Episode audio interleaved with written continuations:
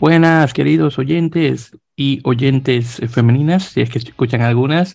Este es un episodio más de En la Mele Podcast, en este episodio número 142. Como siempre, les saluda Víctor Omar Pérez Sánchez de Santo Domingo, República Dominicana, radicado en la bella ciudad de Nueva York. Y como siempre, me acompaña mi copresentador de siempre, el Andy César Andrés Fernández Balón de Guadalajara, Jalisco, México. Hermano, ¿qué tal? ¿Cómo? Hola Víctor, buenas tardes, eh, buenas noches a todos. Este, muy bien, muchas gracias. Estamos, le comentaba Víctor antes de empezar, a 34, 36 grados a las 7 de la noche aquí en Guadalajara. Estamos con un clima muy feo, sufriendo, pero, pero bueno, aquí estamos este, listos para platicar de rugby. Sí, sí, hermano, definitivamente. Y por cierto, corrección, el episodio número 143. Nuevamente es el episodio 143 de Namele Podcast, así que una pequeña corrección ahí. Y sí, hermano, eh, tremenda eh, la, la, ola de calor que se está pasando ustedes por ahí en esa parte de México. Y bueno, eh, les deseo lo mejor.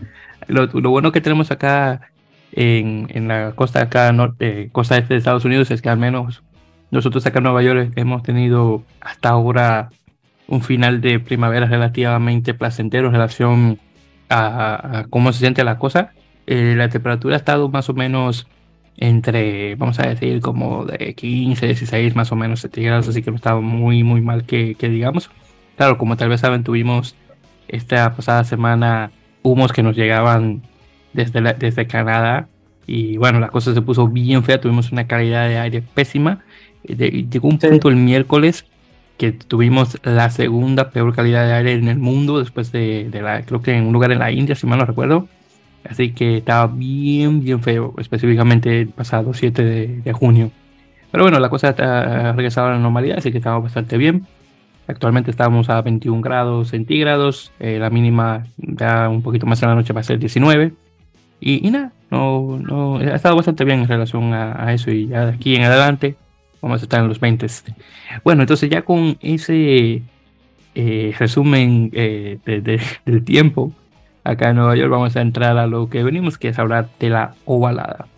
Así que ya terminada la división de honor eh, de esta temporada 2022-2023, no la vamos a tener que tocar sino creo que hasta septiembre u octubre, así que ya tenemos bastante tiempo para eso.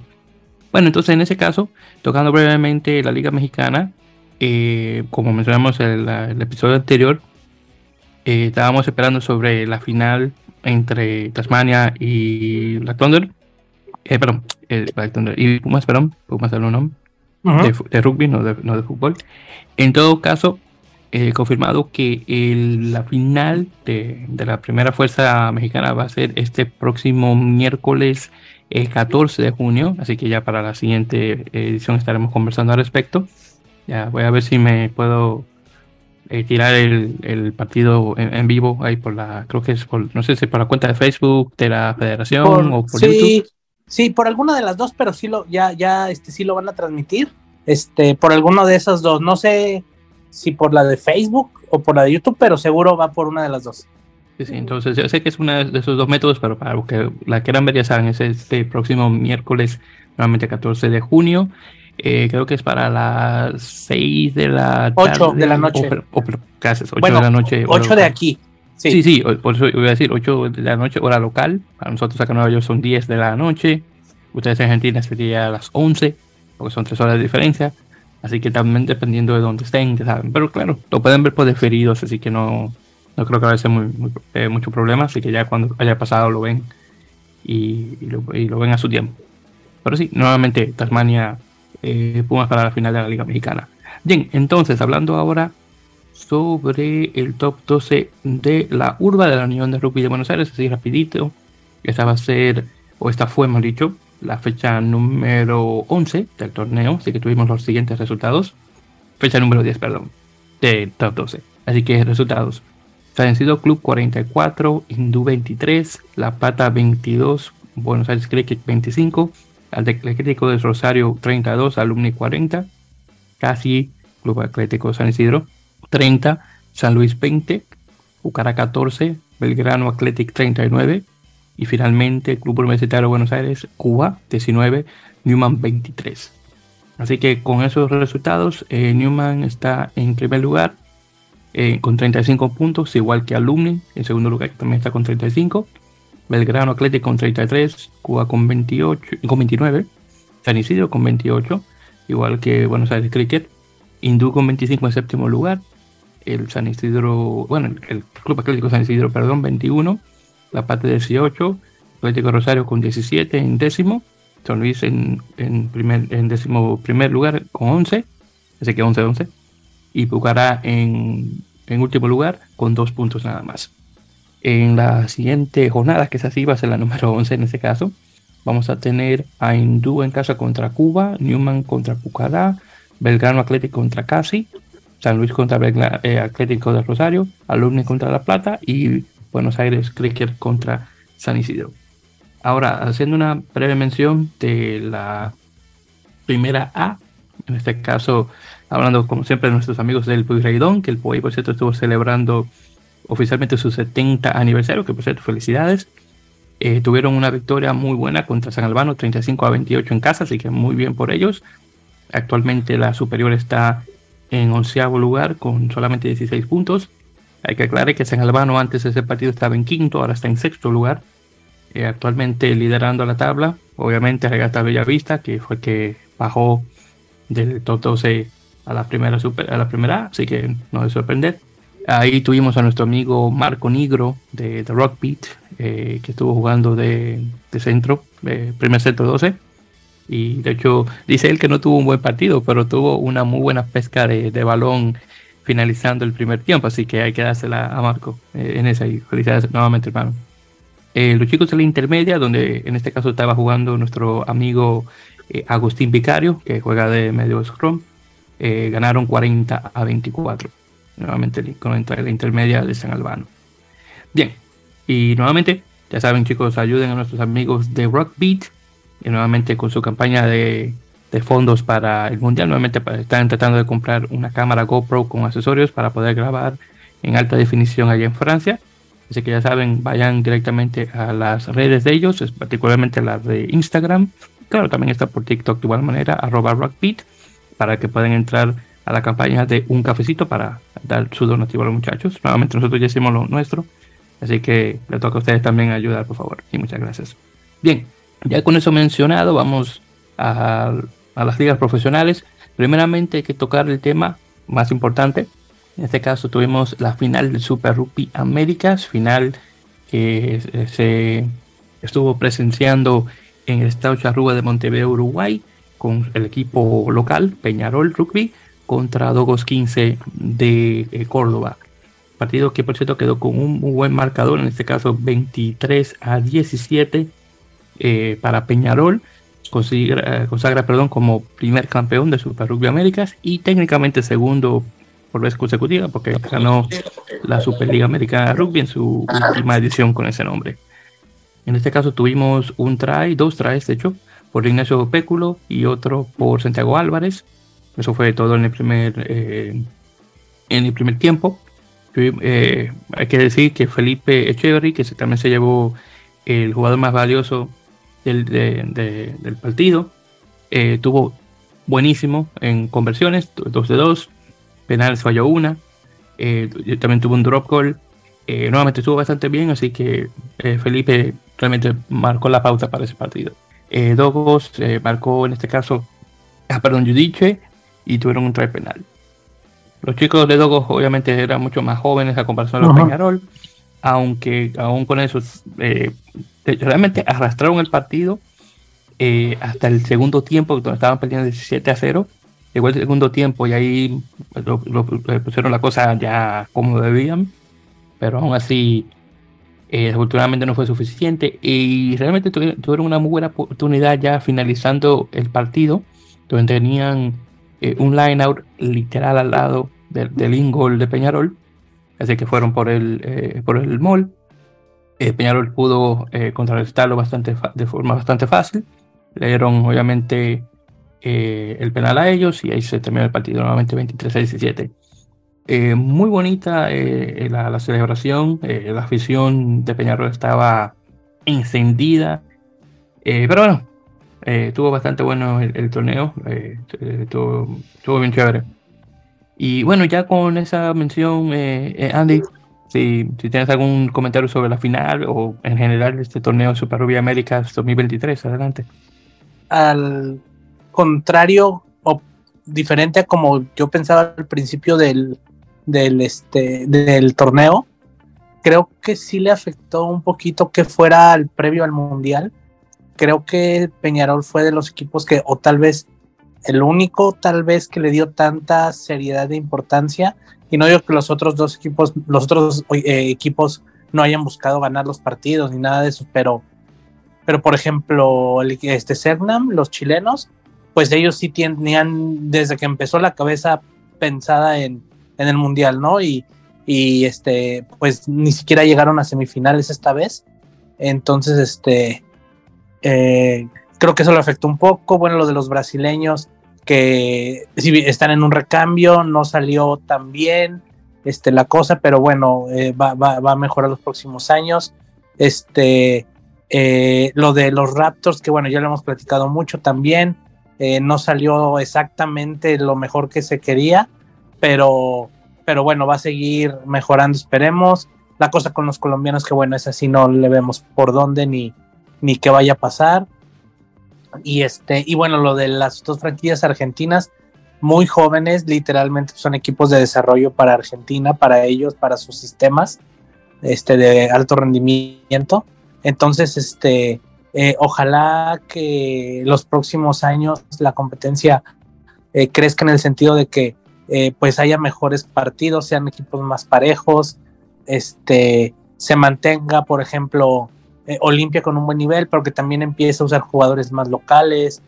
Y bueno, que los chilenos regresen a, al nivel que siempre habían tenido eh, en, en, la, en el torneo. Y ojalá se pudiera sumar el equipo de Canadá que, que, no, que no quedó este año. Y ojalá pudieran darle otro par de equipos este, más, más variedad ¿no? a, a, la a las franquicias.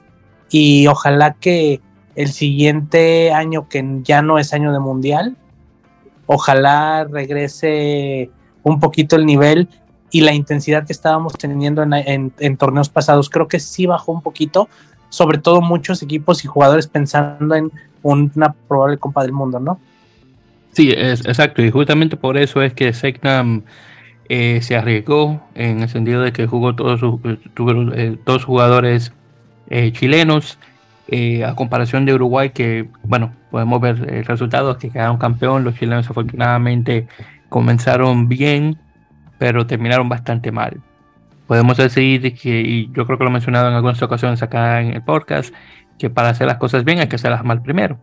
Entonces, este tipo eh, de fracaso, el hecho de que cuando las Superligas fueron a la semifinal y este ni siquiera pudieron, lo podemos ver de, la forma de que esto fue eh, específicamente preparación para el Mundial, eh, que eso es lo que ha ocurrido eh, desde que comenzó la liga, y vamos a ver que los frutos de, ese tiempo jugando con frecuencia en estos partidos de calentamiento que van a tener Chile en estos siguientes meses. Así que ahí vamos a ver cómo se da la, cosa por ese lado.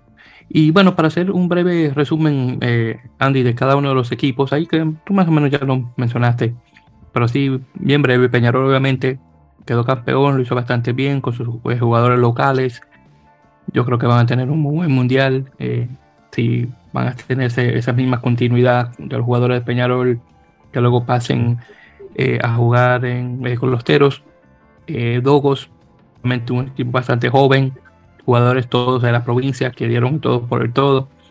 Eh, jugaron bastante bien. Eh, esto es un, gran cambio de cómo eran las cosas anteriormente, a menos en los Pumas, donde tenías todos los jugadores que venían directamente a los clubes de Buenos Aires y tal vez tenías alguno que era de la provincia, pero se tuvo que mudar a la capital para tener eh, el rendimiento suficiente como para poder jugar eh, dentro del nacional. Obviamente la cosa ha cambiado bastante. Tenemos jugadores de varias provincias que están representadas dentro de los Pumas.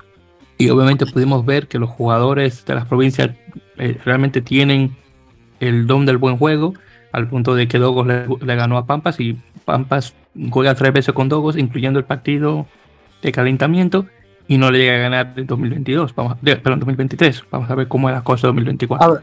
yo, yo leí, no sé si es cierto, ya sabemos también cómo es, este, son a veces los argentinos en el sentido de que, pues, no son muy intensos para muchas cosas.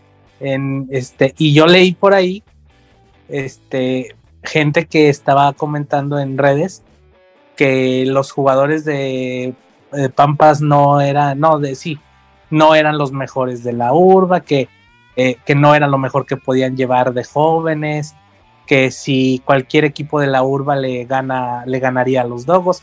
Son medio intensos, ya los, ya, ya, este, eh, eh, hemos visto en otras situaciones.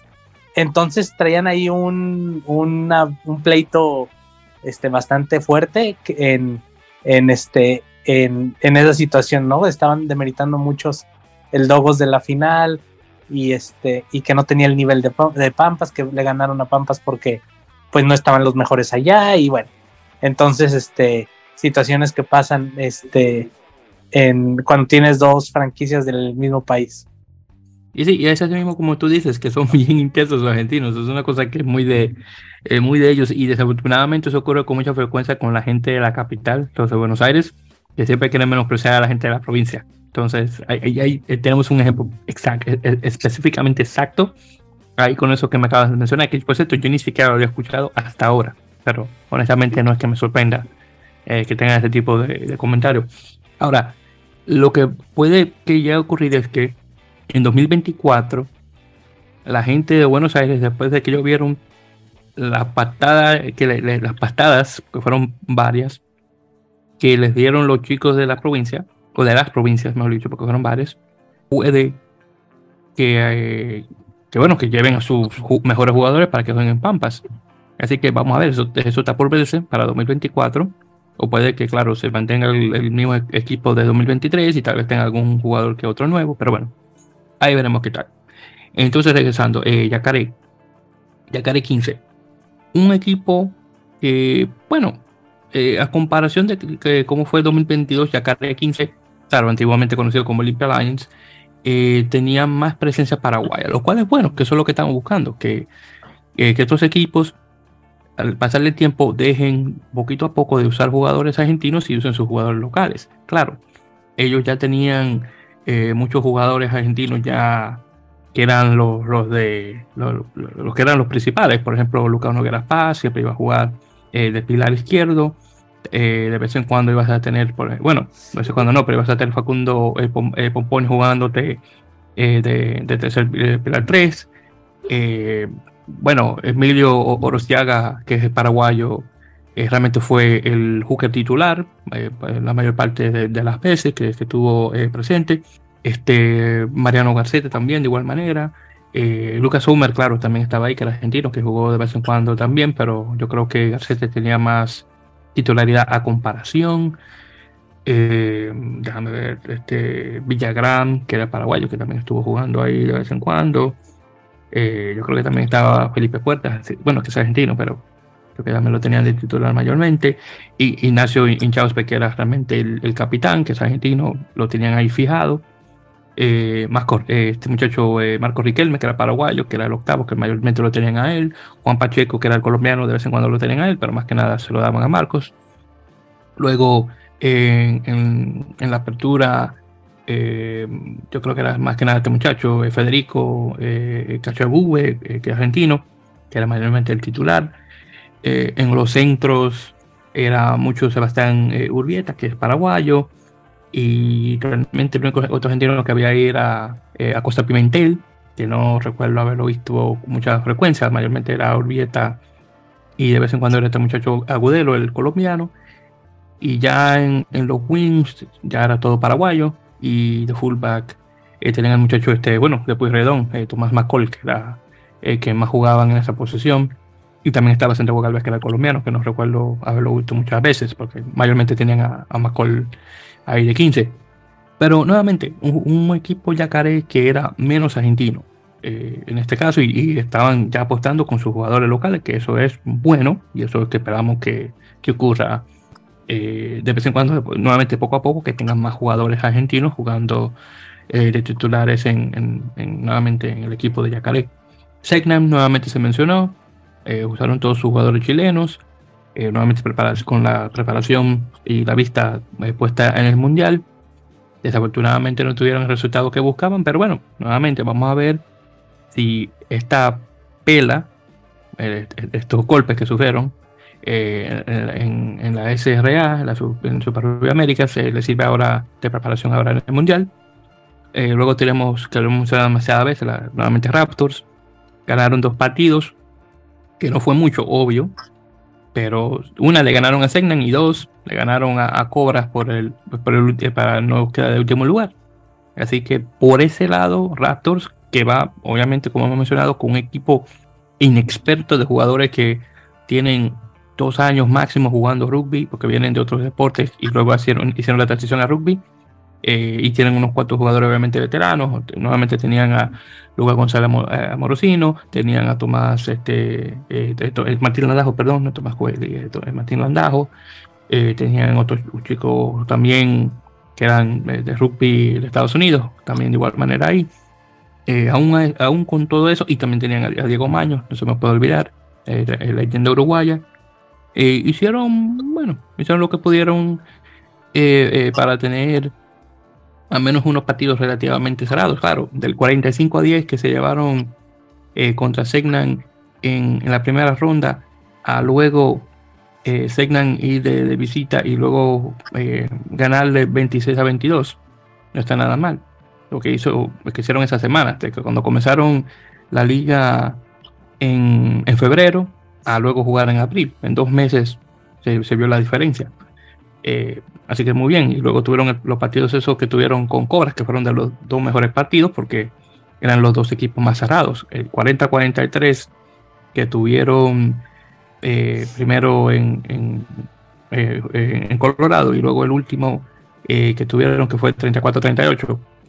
partidos bastante cerrados que cualquiera podía ganar Incluso podía ganar eh, Colorado ese primer partido si la cosa le hubiera salido bien. Nuevamente, eh, con todo y todo, fue un éxito, diría yo, lo que ocurrió con, con Raptors y vamos a ver obviamente cómo encara eh, la próxima temporada 2024. Y ya para finalizar, obviamente, bueno, Cobras quedó de último lugar, un equipo que es mayormente brasileño o tiene jugadores que pueden jugar eh, para, eh, para el equipo brasileño. Y, bueno, desafortunadamente quedaron en el último lugar, eh, aunque ganaron dos partidos, viéndolo de esa forma. nuevamente, ah, perdón, tuvieron el partido nuevamente ese jugando contra este, contra Raptors, nuevamente que tuvieron que, y ganaron de visitante encima de eso. Y luego el otro partido fue el, ah, bueno, que jugaron contra Segnam, que, ganaron en casa 30-24, que se, me sorprendió bastante. Pensaba que Segnan se iba a llevar ese partido, pero bueno, después de que jugaron con Raptors, vimos que no fue realmente eh, de sorprender. Eh, pero bueno, ellos también en Cobras tuvieron eh, ciertas, este, ciertas mejorías a comparación del año pasado. Y bueno, todo se está mejorando de poquito a poco, lo cual es bastante bueno. Y sí, ese es más o menos el, el resumen de cada uno de los equipos. Yo disfruté este Super Rugby América sin cantidad. Espero que 2024 sea mejor. Y bueno, justamente hablando de eso, eh, eh, Andy, hablando un poquito del futuro, lo que podemos esperar si todo sale bien es, eh, primero, los equipos nuevos que se van a integrar. Ahora, estaba leyendo un artículo en relación a lo ocurrido con Uruguay Sevens. Como sabemos, hubo un grupo, una selección uruguaya que estuvo jugando en el circuito mundial de, de Rugby 7. Desafortunadamente quedaron fuera en, eh, jugando el playoff eh, contra Kenia y desafortunadamente no van a ser un equipo núcleo.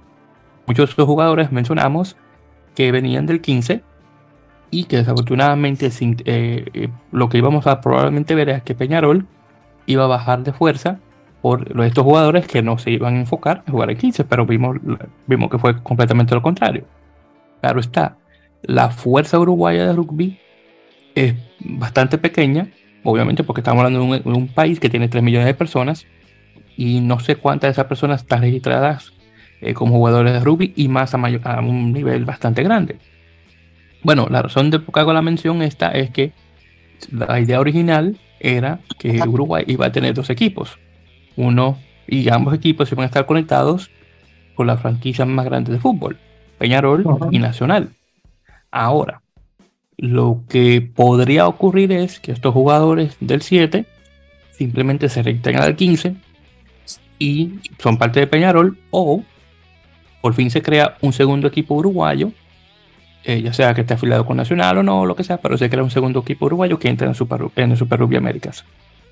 Ahora, te pregunto, Andy, ¿tú crees que sería factible en estos momentos que Uruguay pueda tener un segundo equipo en, la Super, en el Super Rugby Américas?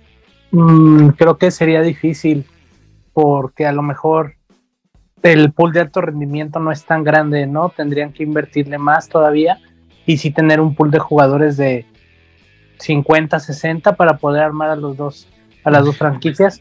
Creo que sí sería un poco más complicado tal vez. Que por cierto, quiero hacer la, mención a los oyentes para los que no conocen. El pool, eh, que es un término inglés, es, el grupo, en este caso, el grupo de jugadores, para que no, no lleguen a entender lo que se, se refiere eh, eh, Andy con ese término. pero sí, estoy completamente de acuerdo contigo, hermano. yo creo que es el, grupo de, jugadores que tienen disponibles. Yo, sí, de que da para tener un segundo equipo, sí, pero de que sea competitivo como Peñarol ya es otra cosa.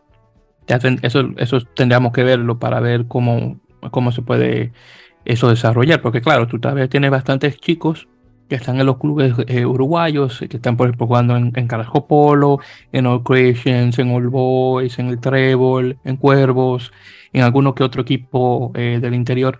Es otra cosa, por cierto, que también me encantaría ver a futuro. Como hizo Argentina, que Uruguay tenga un equipo mayormente sus jugadores que están fuera de Montevideo. Porque yo sé que todo se enfoca en Montevideo. Pero claro, yo quiero ver los chicos de los otros departamentos que, se, que puedan tener representación en la liga y obviamente también directamente en, en, la selección nacional, que mayormente es gente solamente de Montevideo. Y que eso también es otra cosa de igual manera, pero ahí veremos. Pero bueno, esa, esa es una. Eh, eh, otra cosa, Cafeteros Pro. Sabemos por parte directa de la Federación Colombiana de Rugby de que el equipo profesional colombiano no está en sus planes de estos siguientes años, según lo que ellos lanzaron al principio de este año, que son los, los planes a futuro eh, de los siguientes años. Y nuevamente, Cafeteros no estaba incluido. Ahora, de que Cafeteros pueda regresar, puede ocurrir. Honestamente, yo lo dudo por el hecho de que la federación no tenía a cafeteros en sus planes, pero claro, como te digo, todo puede ocurrir. Y definitivamente creo que la experiencia de Cafeteros Pro fue bastante buena en el, sentido de juego. Claro, está, todavía tenía muchos de los jugadores argentinos ahí en el equipo, pero creo que la combinación de ellos con los colombianos pegó bastante bien y bueno, vimos lo que ocurrió el año pasado, donde Cafeteros Pro fue bastante competitivo y, llegó, y llegaron bastante lejos en la liga. Claro está, me encantaría que el, este, si que Cafeteros Pro llega a, la liga de nuevo, que sea más, un poco más colombiana, claro está, claro que tengan unos cuantos argentinos y si tienen que llevarse unas cuantas parisas para, para poder mejorar, bueno, eh, decimos en Dominicana que para ponerte bonito hay que aguantar jalones. Entonces, entonces eso. Entonces hay que aguantar unos cuantos golpes para mejorar. Pero bueno, eh, te pregunto, Andy, ¿qué tú crees en este caso sobre el futuro de Cafeteros Pro? ¿Crees que lo lleguemos a ver en 2024? ¿Un poquito más adelante? ¿Qué, crees? Eh, también lo veo un poquito complicado, sobre todo porque, bueno, siempre han tenido por ahí el problema del dinero, de los fondos, un equipo totalmente colombiano no sería tan competitivo si tendrían que, como ya lo vimos, este, contratar extranjeros. Entonces, este, sí sería más difícil, pues poderlo hacer. No, no lo veo tan cerca, ojalá se pueda dar, pero no lo veo tan cerca. Honestamente, como mencioné, creo que no, vaya, no, no creo que vaya a ocurrir justamente por lo, lo mencionado anteriormente, pero bueno, todo puede llegar a pasar, así que ahí veremos. Y bueno, lo último también que mencionar es lo, la noticia esa que, bueno, porque no es, no es que está obviamente eh, confirmada que va a ocurrir o no, porque es simplemente una idea. Eh, no olvidemos que al principio del año, durante, creo que fue, no recuerdo si fue antes de que comenzara la liga o durante el tiempo que la liga estaba, eh, ya había empezado, habíamos escuchado de este posible equipo panameño de nombre Panama Eagles o las Águilas de Panamá, que eh, planeaba unirse a Super Rugby Américas en 2024. Desde que esa noticia salió a la luz, no hemos escuchado nada al respecto. De que todavía se estén haciendo eh, eh todavía conversaciones entre la Unión Panameña de Rugby y la gente de Super Rugby Américas. Sí, definitivamente de que puede estar pasando eso. Pero claro, como mencioné anteriormente, eh, Panamá realmente todavía no tiene jugadores de nivel para un Super Rugby Américas. Colombia, a comparación, está años luz de, Panamá. Así que si se llega a unir un equipo panameño, realmente sería de jugadores extranjeros jugando eh, con sede en Panamá. Entonces realmente no sería un equipo puro, por decirlo así. Entonces, con eso dicho, Andy, ¿qué tú crees de esta posible idea del Panamá Eagles? ¿Crees que esto es, simplemente humo o crees que pueda darse a futuro? Pues a lo bueno, creo que los planes están obviamente y creo que la intención es buena, pero de eso a poder materializar creo que todavía falta. Si bien ya habíamos platicado ahí en, en Panamá por lo del canal y todo eso, pues puede haber buen dinero, pero tampoco creo que esté cerca, o sea, tendría que trabajar mucho para, para poder este, lograr tenerlo.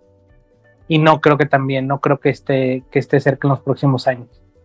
Y bueno, ya para finalizar este tema de Super Rugby Américas, Andy, dime ahí una pequeña, un pequeño resumen eh, a tu opinión de, de, este, de esta primera edición, realmente primera edición de Super Rugby América 2023 y qué es lo que tú esperas para 2024.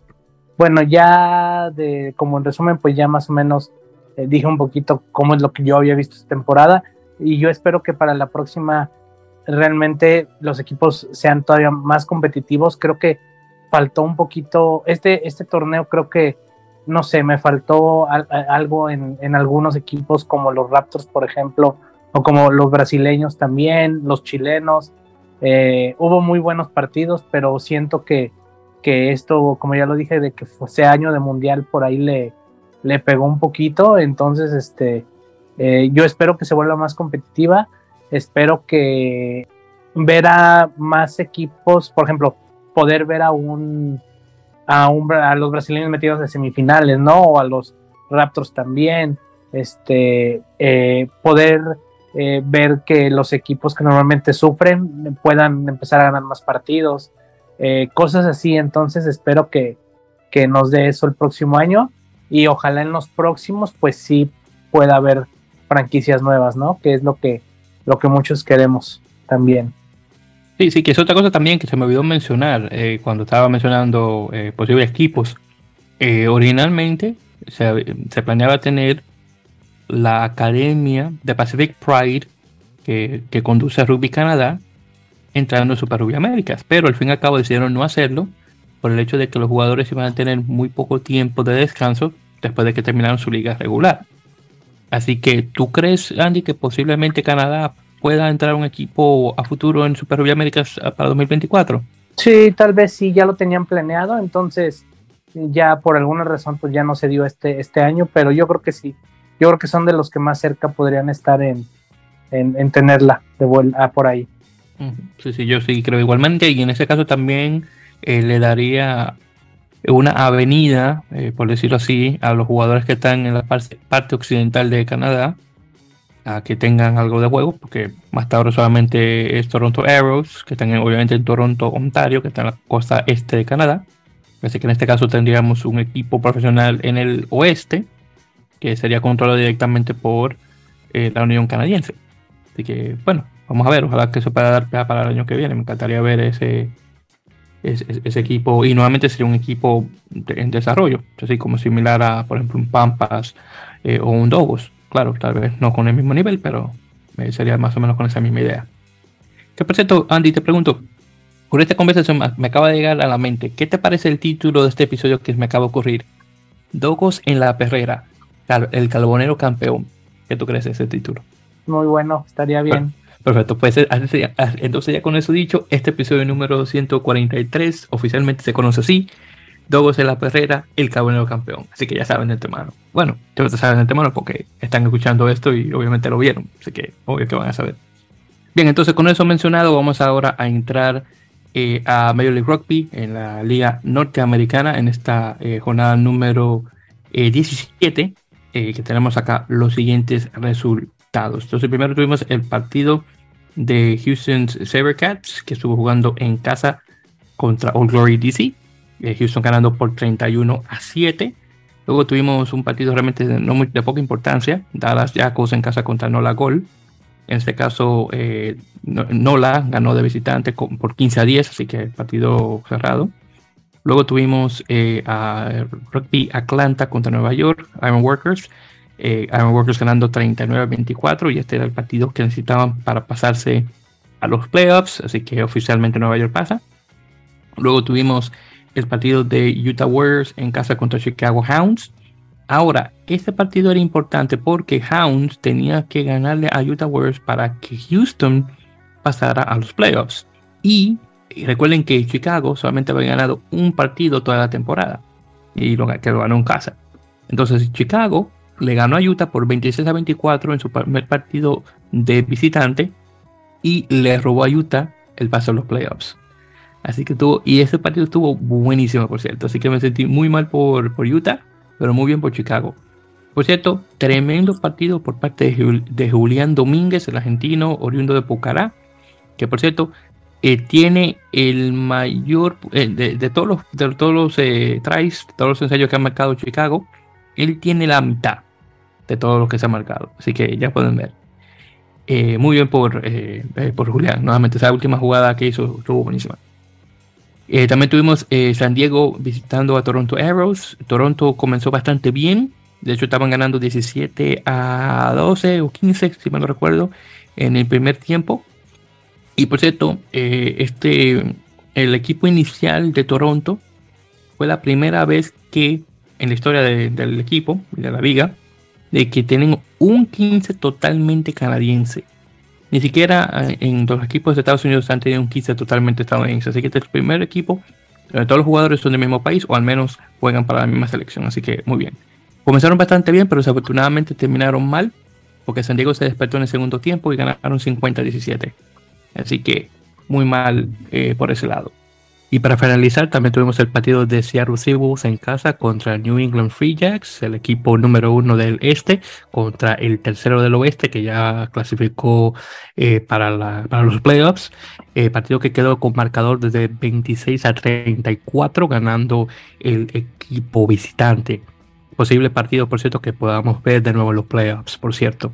Eh, bastante bueno. Eh, pues, ambos equipos, eh, Nueva Inglaterra definitivamente mostrando que es el mejor de la liga actualmente y un equipo que definitivamente equipos como Nueva York eh, tienen que estar pendientes. Así que muy buen equipo esta temporada.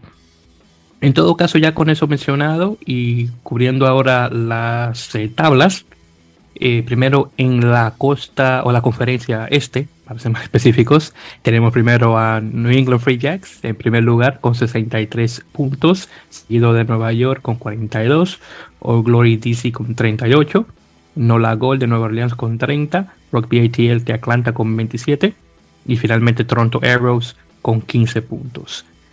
Finalizando con el oeste tenemos San Diego Legion con 69 puntos, eh, que tiene ahora récord de victorias, 14 victorias, una sola derrota. Seattle Seahawks en segundo lugar, no tercero, perdón, con 59, seguido de Houston Sabercats con 53, Utah Warriors con 45, Dallas Jackals con 17 y Chicago Hounds con 16.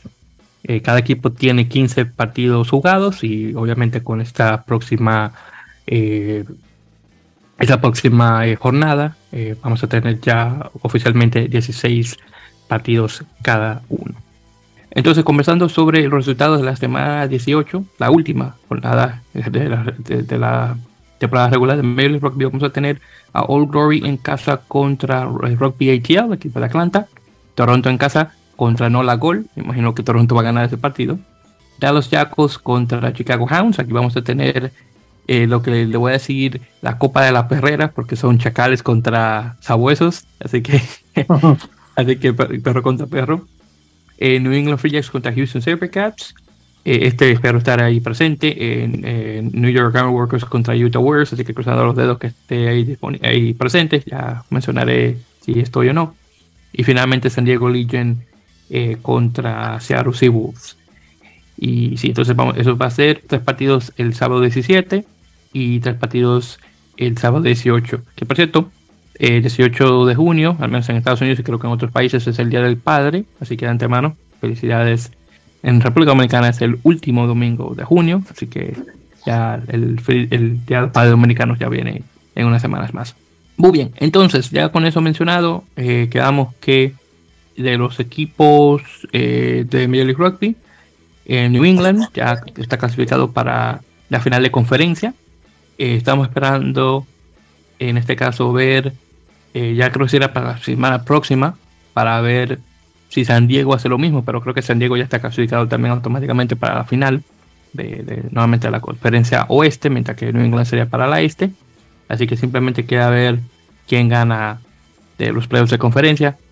Que cruzando los dedos espero que sea Nueva York en el, este, que obviamente está buscando defender su título del año pasado. Así que veremos qué tal, pero si ya por fin la, la, la Major League Rugby ya está casi por terminarse. Muy bien, entonces ya con eso mencionado, vamos ahora a continuar con eh, el resto de las noticias de la semana que tuvimos rugby internacional. Así que eh, primero las damas, eh, tuvimos el, nuevamente el torneo de America's Rugby Trophy femenino, así que regreso de America's Rugby Trophy, pero en este caso en su formato femenino por primera vez. Nuevamente tuvimos, tuvieron, tuvimos perdón, a Brasil, Colombia y un Estados Unidos sub-23 que estuvo presente en este torneo y tuvimos los siguientes resultados. Así que primero fue Brasil contra Estados Unidos sub-23, eh, que terminó en empate 15 a 15. Eh, luego tuvimos el, miércoles, el mismo miércoles ahí que tuvimos la cosa acá en Nueva York con, con los humos acá de Canadá. Eh, tuvimos a Estados Unidos contra Colombia. Estados Unidos ganó por 27 a 24. Y finalmente tuvimos el domingo, el domingo 11 de junio, el partido de Brasil contra Colombia. En este caso Colombia ganándole a Brasil por 18 a 15. Y ya que Colombia le hizo el trabajo a Estados Unidos, Estados Unidos se, queda como, se quedan ellas como campeonas de este eh, primer American Rugby Trophy femenino. Así que muy bien por las colombianas, las brasileñas pensaban que honestamente iban a dar un poquito más, pero bueno, parece que las colombianas están subiendo muchísimo de nivel. Eh, pero bastante histórico porque tuvimos nuevamente partidos de rugby 15 femenino en Sudamérica y este partido de Brasil contra Colombia fue el primer femenino que se jugó en la parte o eh, que la parte oriente, creo que fue, o, bueno, mentira, occidente, perdón, de Brasil, que creo que esto ocurrió en Curitiba, no recuerdo. Eh, luego tuvimos eh, los dos partidos, y bueno, técnicamente sin ir de vuelta, pero usted no fue en esta ocasión. clasificatorio al World Rugby U20 Trophy, que es el, el, torneo de segunda división de selecciones de, de menos de 20 o sub-20, masculino en este caso tuvimos el clasificatorio norteamericano entre Estados Unidos y Canadá. Los dos partidos se jugaron en Estados Unidos, específicamente en Carolina del Sur. Así que el primer partido tuvimos eh, Estados Unidos ganando por 43 a 21 y luego tuvimos el último, donde Estados Unidos ganó por 39 a 14. Así que como es por, agregado de, puntos, que creo que fue 84 Estados Unidos, 35 Canadá, algo así.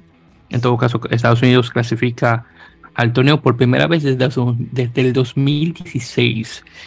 Y ese torneo de 2016 eh, fue bastante, bueno, al menos esa selección de 2016 fue bastante importante, porque tuvo algunos de mis jugadores favoritos en la selección de Estados Unidos. Uno de ellos es Benjamín Sima, eh, jugador argentino que vino bastante joven a Estados Unidos. Eh, su papá es, bueno, eso era diplomático. Y de hecho fue la razón del por qué Estados Unidos le ganó a Canadá en ese, único partido que jugaron en Texas, recuerdo, en Dallas, si mal no recuerdo, donde ganaron en la última jugada del partido, donde Sima pateó un penal como de 55 metros y la metió. Que es que tuvo buenísima esa jugada. Ese, es uno de los, de los pocos eh, partidos de rugby que yo veo de vez en cuando para acordarme, porque estuvo buenísimo. Y también en esa selección tuvimos a Hanko Hammerscheid, eh, que ya tiene muchísimo tiempo jugando con la selección, un tercera línea oriundo de Kimberley, Sudáfrica, pero vino bien joven acá a Estados Unidos. Eh, es más, es más de, del estado de Arkansas más que, que, de Sudáfrica, pero bueno, en todo caso. Pero sí, todos dos jugadores, dos jugadores perdón, fueron esa misma selección y fue la última en clasificarse al Mundial, hasta ahora que está 2023 se va. Después tuvimos unos muy buenos chicos jugando ahí en esa, esta selección estadounidense.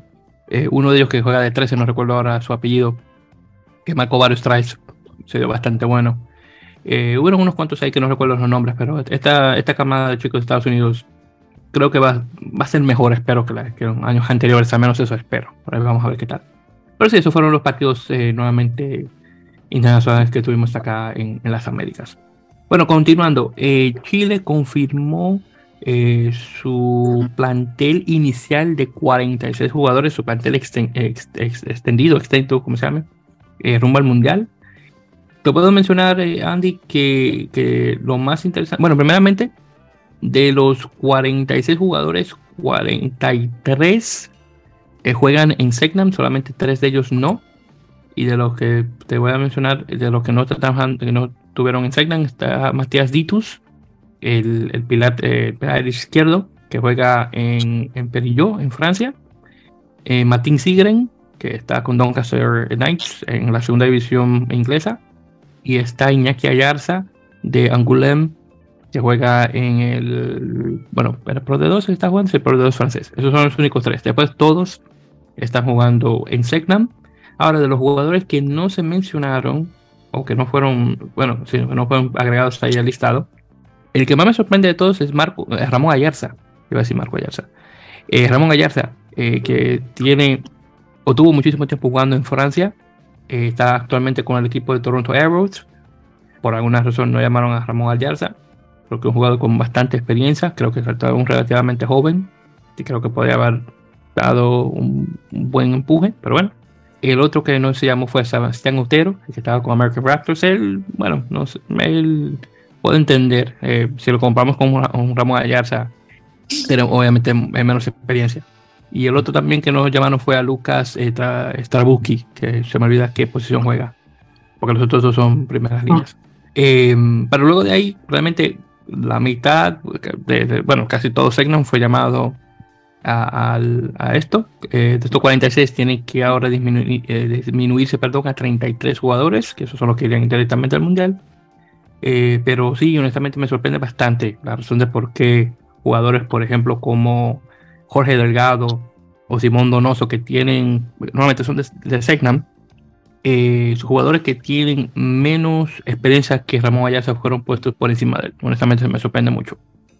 Pero bueno, es, es, lo que es. vamos a ver si esto le, ¿cómo se dice? Si esto le, le paga factura a, a Pablo Lemoine. y al final de cuentas, al final, al final de cuentas todavía tiene que cortar bastantes de ahí. Sí, sí, también es cierto. Sí, también es cierto. Pero bueno, vamos a ver qué, qué tal. Eh, otra también, eh, ex jugador internacional con España, eh, Brad o Brackley Link, eh, bueno, dicen Linklater. Sí, gracias, Linklater, así que se pronuncia, pero es Linklater allá en España. Él ha sido postulado como coordinador de alto rendimiento para España. Así que me alegra mucho, jugador, ex jugador de, de cosas del Quecho, aunque yo lo conozco más que nada porque estuvo jugando en Alcobendas, de, de la trayectoria con el 15 del León. Me imagino que con mucha, mucha experiencia, no solamente jugador, que me imagino que eso lo va a poder transmitir en su nueva faceta de coordinador de alto rendimiento y vamos a ver cómo se da la cosa con España. Pero me alegra mucho de que eh, Blacklist aún se mantenga eh, dentro del rugby español, aunque claro, ha sido creado en Nueva Zelanda. Pero me alegra mucho por él. Por cierto, también Sudamérica Rugby anunció el calendario de los partidos para la clasificación a las Olimpiadas. Este es obviamente el clasificatorio sudamericano.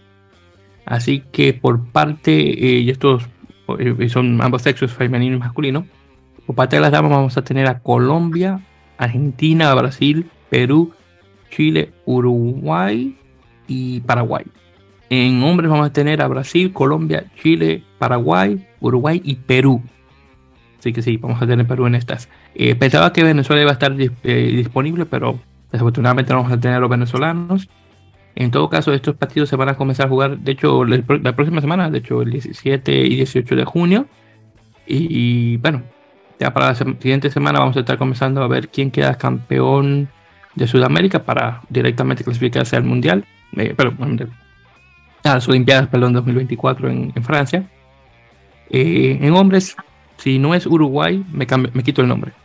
Tiene que ser Uruguay, sí, o sí, segurísimo. Me, quito el nombre si Uruguay no gana. En mujeres, tiene que ser Colombia. Pero claro, Brasil está ahí también, que es muy diferente en 15-7, así que vamos a ver. Pero yo creo que en hombres definitivamente Uruguay, en mujeres es un poquito más difícil entre Brasil y Colombia. Eh, pero en este caso, solamente por experiencia le voy a tirar eh, mi sombrero a, las brasileñas, que creo que, eh, como dicen ellos, a, Ciaras creo que van a, ganar. Y también hablando sobre firmas, de igual manera también allá en, allá en Europa, los argentinos Juan Cruz Malilla y Santiago Chocobares, ambos con, con Status Lausanne, con el Toulouse, ambos han firmado nuevos contratos con el equipo así que van a extender su estadía ya en, Toulouse. Tremendo jugador de los dos, así que me alegra mucho. Eh, Bautista Stabile, exjugador de Segnam, eh, argentino, eh, ha firmado con Sebre, de Sebre Parma, del United Rugby Championship, jugador que se había, y bueno, que era parte del, éxodo argentino después de que se terminó la fecha, perdón, la fecha, este, la jornada 2021 Super bueno, perdón, 2022 de Super Rugby Américas. se estaba antiguamente jugando este, con, con Viadana y también creo que fue con Viadana primero y luego firmó con Robigo en la segunda en esta temporada 2022, eh, pero 2023 y ahora firma con, con Sebre Parma, así que vamos a ver qué tal. El jugador que por, su apellido pueden darse cuenta que es eh, puede ser elegible para jugar con Italia. Hay también en ese equipo de Sebre eh, tenemos a Juan eh, eh, Pitinari, Guido, Guido Volpi, este, Jerónimo Frichantelli, todos esos de ahí. Y claro, no se me puede olvidar el, tuyo, Gonzalo García, pero bajamos que García obviamente de Argentina, así que se nos va con, con Italia. Ah. Pero Pitinari y Volpi, junto con Estable, esos sí son elegibles para jugar con Italia. Así que digo, no sé si es algo que llega a ocurrir, pero bueno, algo que le favorece a él por ese lado. Y también será que también, igual de manera, hermano, mencionar las malas noticias eh, de lo que está ocurriendo con, con, bueno, con la línea inglesa, con el Premiership, ya que supimos que London Irish, desafortunadamente, y un equipo eh, de mucha trayectoria en el grupo inglés, desafortunadamente también cayó en bancarrota, eh, igual que ocurrió con, con, las avispas, con Wasps y Worcester Warriors, y desafortunadamente no va a jugar la Premiership del próximo año. Y lo malo de eso es que tenemos muchos jugadores argentinos que están en ese equipo, que desafortunadamente ahora se quedan con, eh, sin casa. El más importante diría yo, Agustín Crevi. Pero bueno, junto con él también está eh, Lucho Chinti, Facundo eh, Gijena, Juan Martín González y Ignacio Ruiz. Que todos ellos se quedan sin, sin, club, junto con Agustín, claro. Y bueno, vamos a ver qué, ocurre en este caso. Eh, lo que me imagino que tal vez algunos que otros de estos jugadores no lleguen a caer aquí a las Américas a Major League Rugby, pero bueno, yo sé que eh, falta mucho para la temporada 2024, así que vamos a ver que dónde caen estos jugadores eh, a, futuro. Pero sí, pero muy mal lo que está ocurriendo con rugby inglés actualmente, nuevamente tres equipos ya perdidos, comenzamos con tres y terminamos con 10. Bueno, técnicamente llamamos la liga con, con 11, pero eh, ya para el próximo, eh, la próxima temporada van a ser 10 equipos. Ahora hay problemas que están teniendo eh, con, con BT Sports, que es el, el, que transmite los partidos, porque ellos esperaban, esperaban tener un número particular de equipos que ahora ya no los tiene. La cosa está muy mal en, el rugby inglés actualmente. Y ni siquiera hablamos de los equipos de la segunda división, que desafortunadamente nunca van a subir. el único que tal vez puede tener la oportunidad de hacerlo sería Ealing Trailfinders eh, que tiene un estado más o menos bueno, pero Ealing desafortunadamente no ha ganado la liga. La ha ganado ha sido el equipo de Jersey, Reds, que eso yo sé que no se la van a dar porque está en Jersey. Tampoco pueden subir, pues, entonces. Exactamente, exacto. Entonces, aunque quieran, no lo pueden hacer, así que es una cosa increíble. Eh, eh, lo que sí es lo que deja claro es que en Europa el mejor rugby está en Francia. O sea, los franceses sean ya oficial, son los, mejor, los mejores en Europa. Y, y, y, su liga bueno, ahí podemos ver cómo está, que está y todavía está subiendo. Así que los ingleses definitivamente perdón, tienen que ponerse las pilas, las baterías en eso para no quedarse atrás.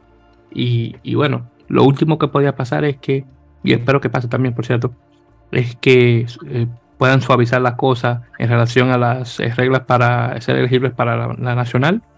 Están, hay uno de ellos, Jack Willis, que está jugando en Francia, que está buscando a ver si la, la RFU, la Rugby Football Union, la, la Unión Inglesa, nuevamente suaviza las cosas para que los jugadores que están jugando afuera puedan jugar para la nacional, porque ellos son igual que los, eh, los neozelandeses, que si tú no juegas en Nueva Zelanda, no juegas en la nacional. Así que vamos a ver si este tipo de eventos hacen que la Unión Inglesa nuevamente le dé la, oportunidad a jugadores que están fuera de que puedan jugar para la nacional. Así que vamos a ver, eso ya todavía está eh, obviamente por verse. Muy bien, y yo creo que ya con eso mencionado, Hemos llegado a este final de este episodio número 143 de En la Mele Podcast. Así que muchísimas gracias, queridos oyentes, por su sintonía. Eh, ya saben que, como siempre, pueden escucharnos eh, a través de varias eh, plataformas, ya sea un Google Podcast, un Apple Podcast, un eBooks, un Spotify, un Castro, un Outcast, un Podtail. Simplemente pongan en la Mele Podcast o, o simplemente en la Mele directamente por, eh, por Google o donde sea que busquen información y van a encontrar lugares donde pueden descargar nuestros episodios e inscribirse directamente a nuestro, a nuestro podcast. Ya saben que las redes sociales estamos en arroba en la mele, ya sea por Twitter e Instagram y por Facebook como facebook.com barra en la mele podcast. Ya saben que pueden encontrar a Andy a través de Instagram y Facebook eh, por el usuario arroba radio-rugby-méxico, radio rugby México para estar al tanto obviamente de las noticias que están corriendo en Estados Unidos mexicanos. Eh, Andy, hermano, si tienes alguna última cosa que mencionar antes de terminar, adelante. Eh, nada, muchas gracias a todos por seguirnos escuchando, eh, por pasar la voz. Y pues nada, aquí nos seguimos escuchando las próximas semanas, cada vez más cerca del Mundial, eh, cada vez más cerca de, de, irnos para allá, a ver. Y pues nada, por aquí los escuchamos, nos escuchamos las próximas semanas para no va a haber mucho a lo mejor hasta que empiece el Rugby Championship, pero para el, seguir hablando del rugby que, que, podamos ver. Sí, exactamente. Lo que sí vamos a tocar la próxima semana es la final de la Liga Mexicana, así que vamos a ver qué tal. A ver si la cosa va a quedar entre Tasmania o entre Pumas. Así que ahí veremos. Eh, creo que la semana anterior habíamos comenzado de que tú tal vez ibas más a Tasmania que a Pumas, pero vamos a ver si eh, tenías razón en eso. Sí, va, a ser un buen partido, va a ser un buen partido. Y bueno, vamos a ver. Creo que va a ganar Tasmania, pero eh, tampoco, si, si gana Tasmania, no va a ser un juego sencillo. Entonces va a estar bueno el partido. Sí, sí, hermano, definitivamente. No lo voy a poder ver porque tengo entrenamiento con, la, con las elecciones de aquí del estado. Entonces, este probablemente la vea cuando llegue a casa. Sí, sí, yo, sí, no te preocupes, que yo creo que definitivamente yo también de igual manera la voy a ver en diferido, dependiendo de cómo esté mi, mi horario, pero bueno, yo creo que vamos a estar en las mismas. Por sí, queridos oyentes, nuevamente muchísimas gracias por su sintonía, mucho rugby, y bueno, vamos a ver cómo queda la cosa para la siguiente semana, nuevamente entre Pumas y Tasmania, eh, por el título de la Liga Mexicana. Muchísimas gracias nuevamente.